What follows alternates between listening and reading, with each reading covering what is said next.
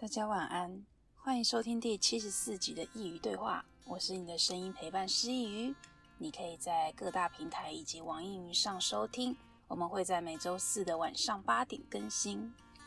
今天呢，要跟大家分享一本书，很久没有跟大家分享书籍了。今天要分享的是我之前在节目中时不时会提到的一本书，但是我从来没有好好的跟大家聊一聊。这本书叫做《牧羊少年的奇幻之旅》，它是一本青少年文学。我第一次看这本书的时候，是以前在学校有个老师，我跟他说我想要看书，但是我不知道怎么选。那时候我大概十二、十三岁吧，然后他就推荐了我这本书。当时候这本书确实对我有一种很神奇的魔力。因为在那个年纪里，你总是会胡思乱想，总是会幻想你未来的生活是什么样子，但是你可能没有勇气，你可能不确定自己可以做到什么程度，或者说你害怕去追寻它，因为追寻目标跟梦想这条路上是未知的。我们看着一个目标前进，但是这一路上的经历是我们无法想象的。然后那时候看到这本书，就觉得哇，就整个被鼓励了。在那个年轻的心里，觉得这世界上一切都很有趣。我觉得我之后会这么喜欢旅行，多少也有可能是受到这本书的启发。但是这一次算是我第二次翻开这本书，在十多年前看完之后就没有再打开来过了。然后一直到今天，我觉得。我好像需要好好的跟大家分享这一本影响我青少年时期很多的一本书。那这本书，它其实是一个很简单的故事，它就是在讲一个牧羊人如何去寻找他梦想的故事。在年轻那时候看，觉得它就是一个奇幻的故事，一个就如同我们像阿拉丁神灯那样子奇幻的故事。可是我现在又打开来看，我觉得他讲的比我当年看的还要深奥很多。我觉得有点像是小王子那样子，就是你在不同的时期看，你会得到不同的想法，即便它看起来像是一本童话故事。所以，我们今天就要来跟大家好好的分享这本书。那我现在就要带大家进入这个牧羊人的世界。牧羊人在西班牙的一个荒废教堂醒来，他躺在那一棵无花果树下，但是他那晚睡睡得没有很好，他做了一个梦，他凌晨醒来，发现天还没有亮，不断地思考着那个梦，因为那个梦为他带来了困扰，这是他第二次梦见他了。那个梦是这样的，他在一片草原上放牧着他的羊。突然，有一个小男孩跑进他的羊群里，跟他的羊以及他一起玩耍。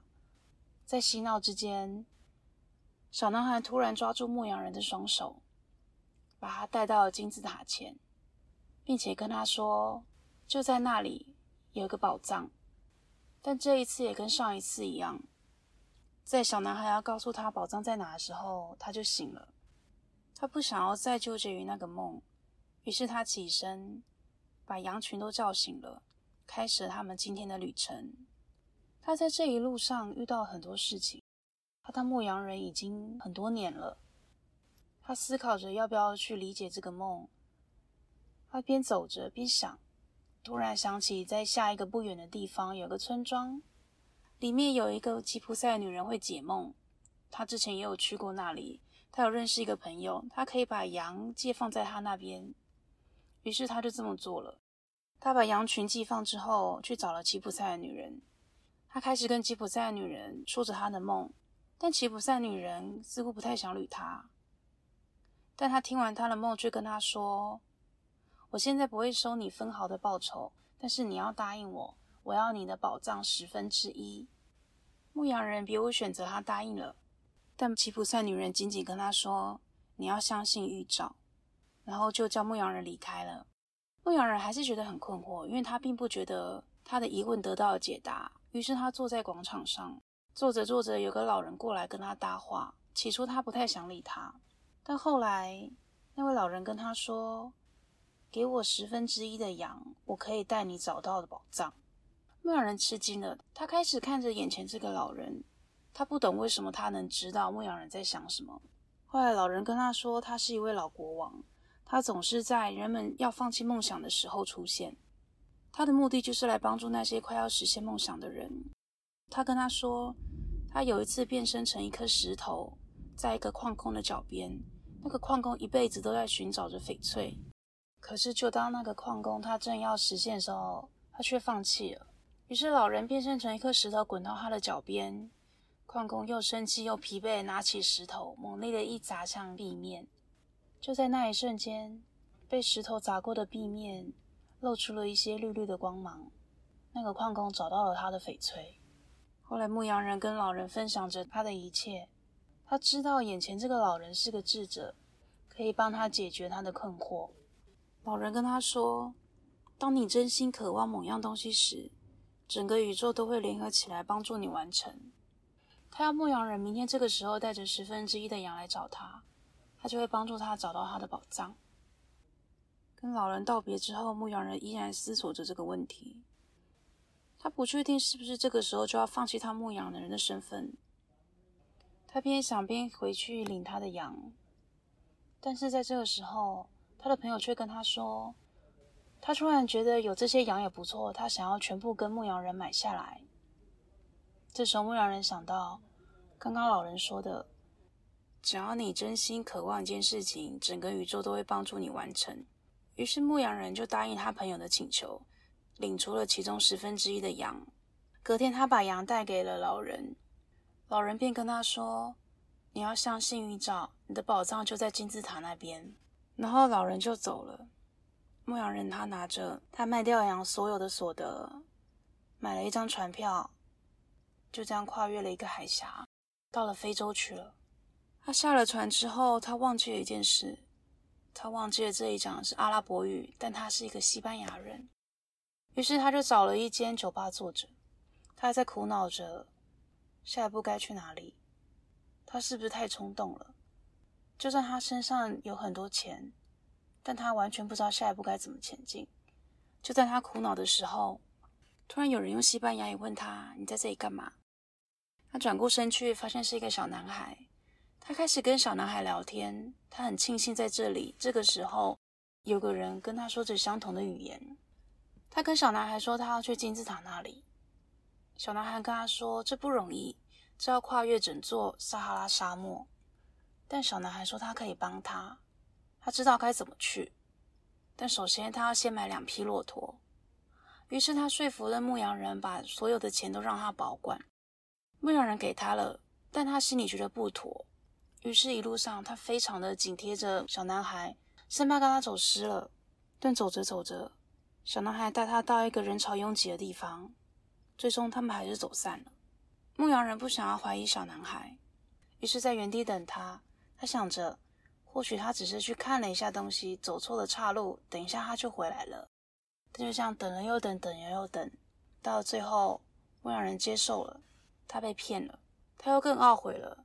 早上他还是一个在西班牙大陆上开心的牧羊人，他有着他的羊，但现在他却到了一个完全陌生的地方，还身无分文。他在想，这会不会是一个预兆，告诉他为什么要相信那该死的梦？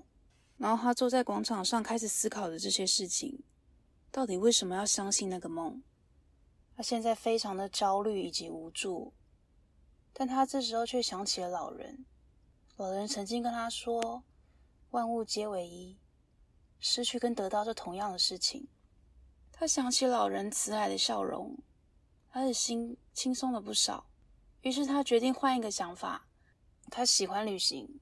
是因为他曾在书上看过那些勇敢冒险的探索者，那他现在就告诉自己，他不再是一个因为被骗变成一个身无分文的旅人，而是一个勇敢冒险的探索者。于是他站了起来，开始漫步在这座陌生的街道上。他走着走着，来到一个山坡上，有一个水晶商店。他走了进去，那是一间没什么人，感觉很老旧的水晶商店。他看见里面的老板跟他说：“我可以帮你擦拭所有的水晶，但是你要供我吃住，我为什么要请你帮我擦拭我的水晶？”可牧羊人没有回答，他左手就开始擦拭这些水晶。就在他擦拭这些过程中，原本生意不好的水晶商店在这段期间卖出了两个。水晶商人很高兴，他觉得这是一个预兆，于是他开口问男孩要不要为他工作。我不只供你吃住，我还要给你抽成。他说：“因为我这间商店已经很久没有人上门了，可是因为你来了，你帮我擦拭这些水晶。”在这过程中，居然卖出了两个，我觉得这是一个好预兆。但是商人不解，怎么会有个小男孩突然要帮他擦拭水晶，还需要吃住？他跟他说，因为他需要钱，他要回去当一个牧羊人。后来牧羊少年他就留在那里帮水晶老板工作了。这段期间，商店的生意越来越好，水晶老板也确实承诺了要给牧羊人抽成。牧羊人看着他这些薪水，他告诉自己。再过不久，他就真的可以回去当一个牧羊人了。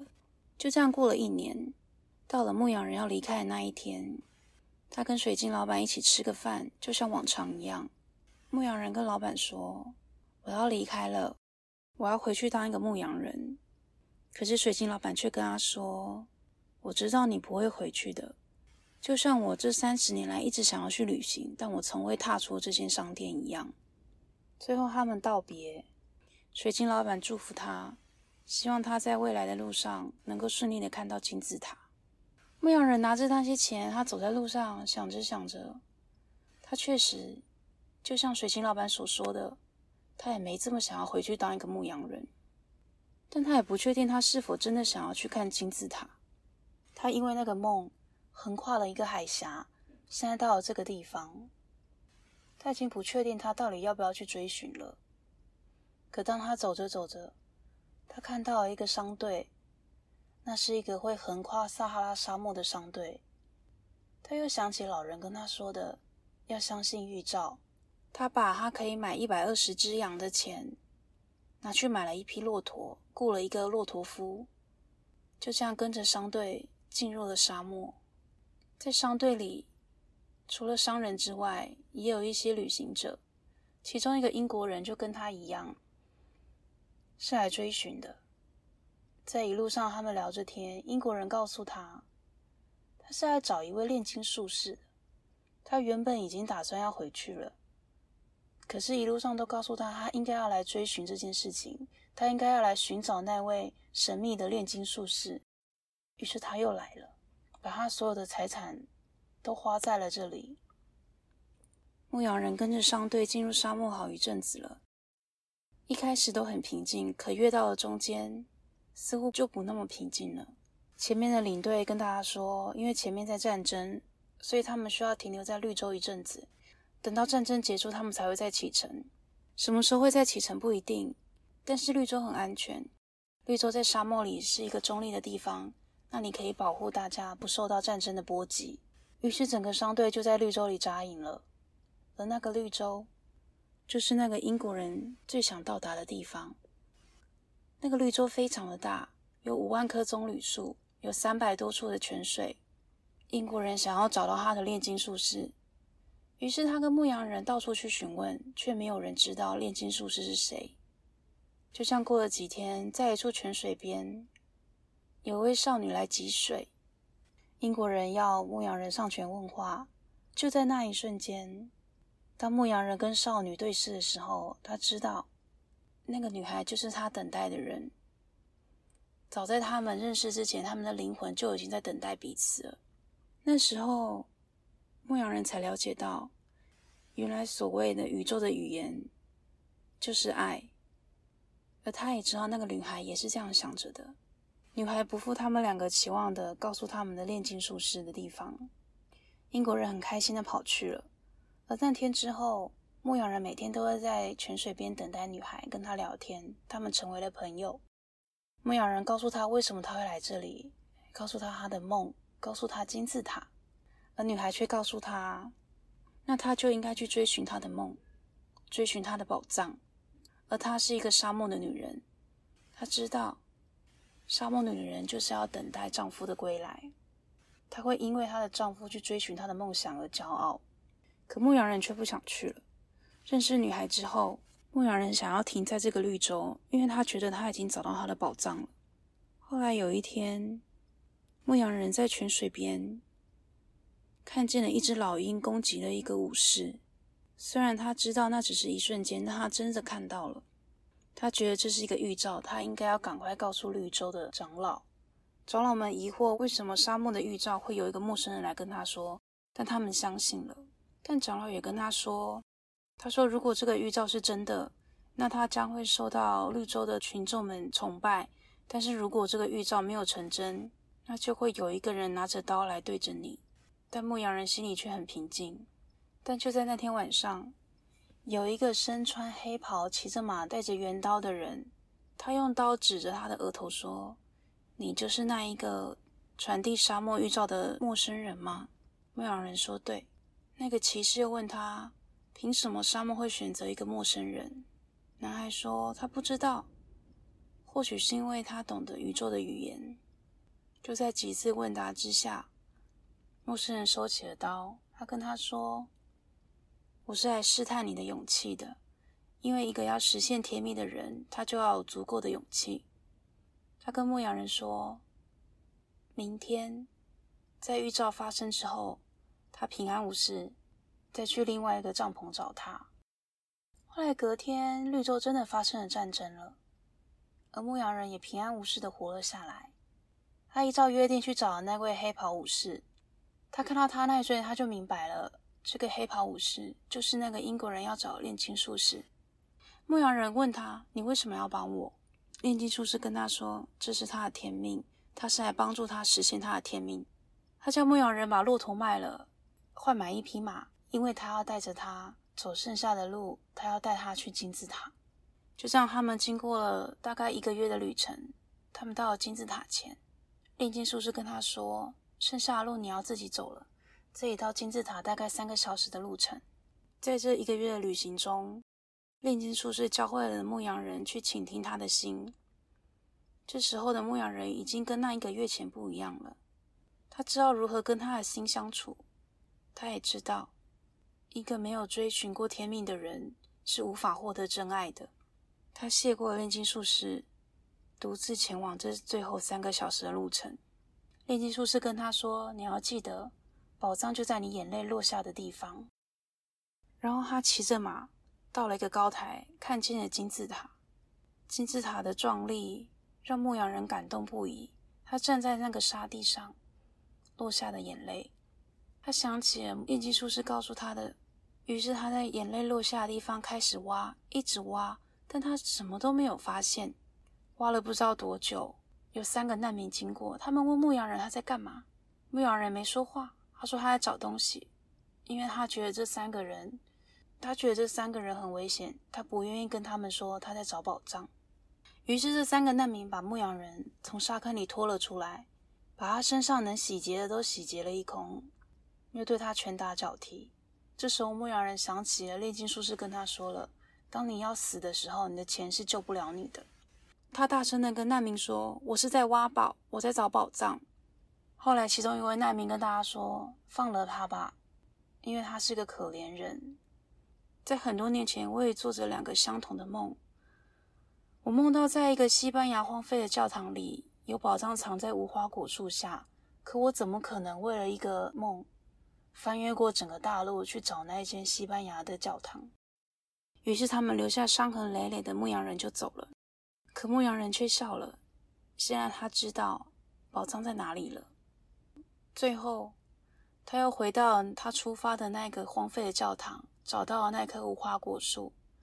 他挖呀挖着，让他挖到了一个坚硬的东西，里面有非常多的珠宝、古银带的金币。但他却不时的抱怨着：如果他一开始就知道了，他就不会走了这么远的地方。这时候，风里传来了炼金术士的消息。他跟牧羊人说。如果我告诉过你了，你就不会看过金字塔了。最后，在风中，从沙漠传来了一个吻。牧羊人知道这个吻是那个女人传来的，一个香香的味道。然后他笑了，并跟他说：“我来了。”那这个牧羊人的故事就到这里了。或许你在听我说的时候会觉得，真的是一个很奇幻的故事，因为它其中提到很多，我觉得我没有办法讲的太细致的东西。因为如果我真的要把这本书的每一个细节都讲出来，可能这一集要做一两个小时。但是他这个其实就是一个，我觉得是寻找自己的一个故事，因为一开始。牧羊人他其实他是想去追寻他的宝藏，他是想找这件事。可是他一方面他又觉得这不可能成真，他有点愚蠢。为什么要相信一个梦？所以他在这段期间，所有人都在告诉他，他应该要去相信，应该要去追寻。但是他同时也遇到很多人跟他说不应该去，不应该去追寻。但他最后还是去了。而在这中间，他也想要放弃过。他也想要回家过，想要逃避过，可是他都走过去了。我在看的时候，其实就是想到我这些年的经历，就可能我换工作啊，甚至换地方居住、换城市居住，去过了各式各样的地方，最后我还是回来这里了。但是我也相信，我还是会走到更远的地方，只是我不再觉得梦想这件事情是遥不可及的。我觉得人生比较神奇的地方是，当你走过一些你以前觉得你不会走的路，你就会相信，在未来你可以走得更远，你可以走更多你现在意想不到的路。而他这中间，我觉得最宝贵的是，牧羊人除了接受他的梦想去追寻之外，他也找到了他自己。他不再去抱怨他生活很多的事情，他反而就是去接受他，即便他被抢啊、被打什么的。所以我那时候在看的时候，其实我很激动，而且它里面一直在传达一个讯息，就是要相信你的预兆。当你想完成一件事情的时候，全世界、全宇宙都会来帮助你。所以，我们其实就是自己的宇宙，我们的心灵就是我们的宇宙。他在跟炼金术士旅行那一个月时间里面，其实那一段是让我最印象深刻。虽然我刚刚没有讲得很细。他在那段旅程中，炼金术士告诉他：“你要去听从你的心，要跟他做朋友。”所以那段期间，牧羊人他就一直在跟他的心对话。他一路上都没有跟炼金术士有太多的言语，没有太多的沟通。所以那一段对我来说是一段，是最后一段认清自己的必要过程。我们在表面上或许没有像以前这么多话，但是心里心里的活动却是非常活跃的。而也就是因为有这一段，男孩他才有办法去找到他的宝藏。我这几天在看这本书的时候，感触非常的多，而且看到某些地方其实蛮感人的，蛮激动的，会有想哭的感觉。虽然我已经知道他这整个故事是怎么样的一个过程，我现在有一种我好像得到很多，但是我却没有办法好好的表达出来，有种只能会意不能言语的一个状态。我很希望这个故事可以带给你更多的想法，但我觉得我的言语好像没有办法走得像我精神那么远了。这本书我还是一样，就是很希望今天每个在听的你，你都能够亲自的去翻一下这本书。它真的很好入手，不会花你太多的时间，只要你愿意静静的坐下来看。我相信每个人都可以在这牧羊人身上找到自己的影子。你也可以在他的旅程中看清一些平常我们也刻意去忽略的事情，比如说我们心里的声音。心里的声音一开始会听得很清楚，他讲得很大声，可是久了你刻意去忽略他，他就会越来越小声了。为什么呢？炼金术师说，因为我们的心很容易受伤。他知道你不愿意听了，如果他再讲得这么大声。反而会让他自己受伤，所以我希望这一本陪伴我十几年的书，陪伴我十几年的一个故事，它也真能够改变你，让你去知道你自己想要追寻的是什么，让你知道你自己原来是什么样子。在现在这个社会，确实有很多时候，我们会因为现实生活，我们会因为环境的影响，但是如果你没有让自己内心的样子活了出来，你往后的生活你也不会高兴的，你往后的生活应该都会很抑郁的。那今天这个浅浅的分享就到这里了。我希望你们都能够顺顺利利的，也希望你们能够在年底这样一个地方去认清自己，去把自己最好的一面找出来，然后用一个最好的样子去活出新的一年。那今天故事就到这里啦，欢迎点击描述栏中的链接，请师佾萮喝杯咖啡。如果你喜欢我的内容的话呢，也可以分享给你需要的朋友一起来收听。如果你也想分享你的故事，欢迎来信到师佾萮的信箱。contact at 师佾萮 com，c o n t a c t 小老鼠 s h i i y u 点 c o m。世界上的每一个人都有一个宝藏正在等着他。感谢你的收听，我们下次见。